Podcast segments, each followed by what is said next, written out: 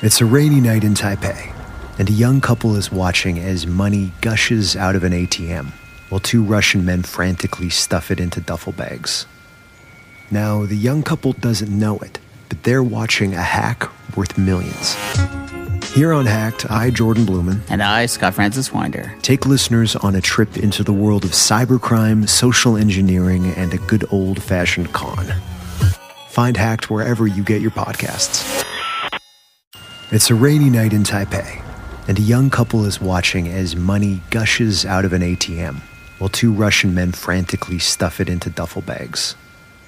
Now, the young couple doesn't know it, but they're watching a hack worth millions.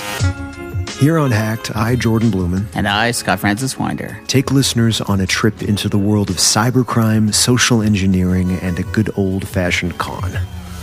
Find Hacked wherever you get your podcasts. Esto es Ventana Legal. Hola, les habla Raymond Horta, editor de tuabogado.com.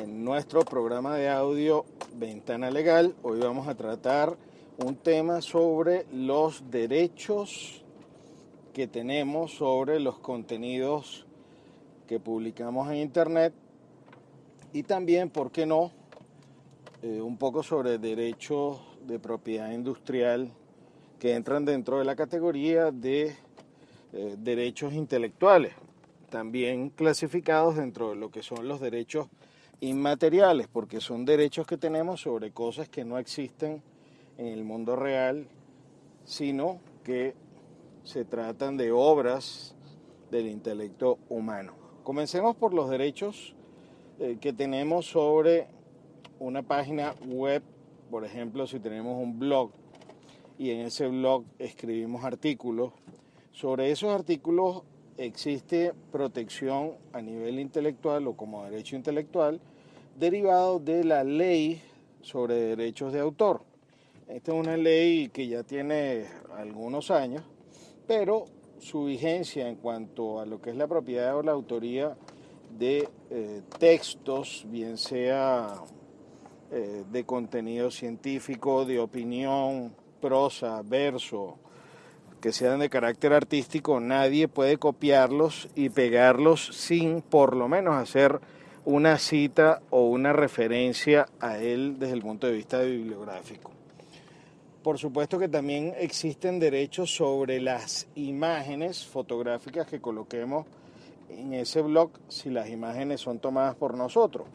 Si, por ejemplo, usted toma una fotografía, aunque sea una fotografía de un sitio público, esa foto, el ángulo que usted eligió para la fotografía, la iluminación, el filtro y el resultado de esa fotografía publicado como tal es está protegido como derecho de autor. Por eso el copiar una fotografía de un sitio y pasarla para otro sin citar la fuente, pues también constituye un, una violación a los derechos de autor de la persona que los, está, que los publicó y de donde la tomamos.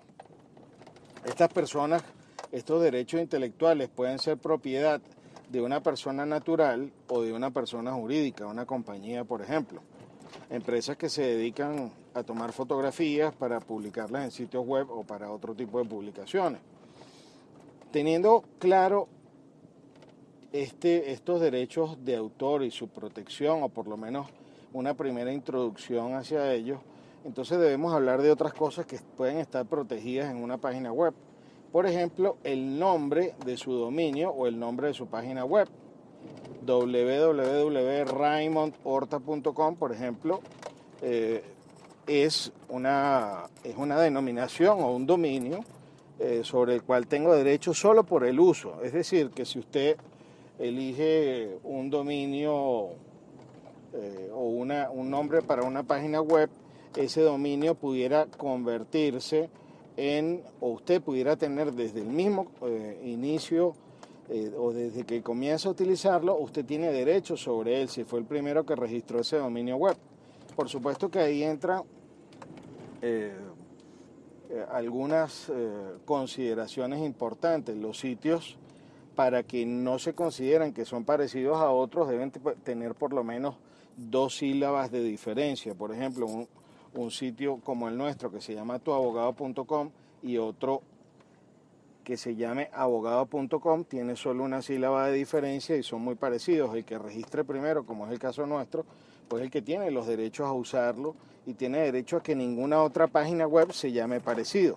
¿Cómo se protegen estos derechos, por ejemplo, eh, de propiedad intelectual sobre, el, sobre un dominio web? Bueno, hay una categoría especial dentro de la clasificación internacional aplicada o digamos traducida, por decirlo de alguna forma, eh, de lo que era la clasificación original de la ley de propiedad industrial eh, de nuestro país, que data casi de los años 40, 50, pues tiene una clasificación actualizada eh, que tiene que ver con tratados internacionales. ¿Cómo se protege un dominio de una página web? Usted va al SAPI o al Servicio Autónomo de Propiedad Industrial, llena una planilla, mete su solicitud con todos los recaudos y eso va, hace, eh, pasa por un proceso administrativo que incluye publicaciones en prensa, eh, publicaciones en el boletín y si nadie se opone al uso de esa marca, pues a usted le va a salir su autorización para utilizarla de forma exclusiva, por lo menos en Venezuela. En cuanto a los derechos de autor que hablábamos al principio sobre contenidos de trabajos o que usted monte en su blog o en su página web que sean de su autoría, que no se hayan copiado de otro lado, usted puede registrar ante esa misma oficina eh, la división de derechos de autor, usted puede registrar determinados contenidos. En principio, pues no es que vamos a estar registrando todo lo que ah, coloquemos en una, en una página web o las distintas publicaciones, pero es posible que eh, trabajos académicos, trabajos eh, que tengan que ver eh, o que usted considera que puedan producirle lucro, eh, es recomendable llevarlos allá, se lleva un ejemplar, se llena unas planillas y después de pagar los aranceles correspondientes usted tiene protegido sus contenidos. Bueno, así de esta forma terminamos esta primera mención y de manera genérica pues sobre los derechos que tenemos sobre contenidos en internet y por supuesto los invitamos para que nos escriban o cualquier duda a través de nuestro correo electrónico editor Pueden escribirnos a través de nuestra cuenta de Twitter arroba Raymond Horta. También pueden escribir a la cuenta de Twitter de nuestra página web que es arroba tecnoiuris. Habló para ustedes Raymond Horta de tuabogado.com. Hasta una próxima oportunidad. Every day, Comcast Business is helping businesses big and small go beyond the expected to do the extraordinary. Because beyond a simple transaction, there is making a customer for life. Comcast Business, beyond fast. Take your business beyond at ComcastBusiness.com. It's a rainy night in Taipei, and a young couple is watching as money gushes out of an ATM while two Russian men frantically stuff it into duffel bags.